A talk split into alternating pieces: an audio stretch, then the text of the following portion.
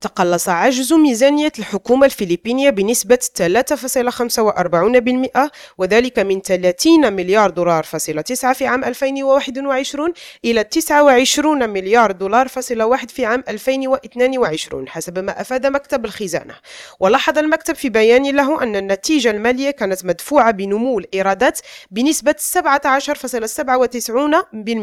متجاوزة التوسع بنسبة 10.35%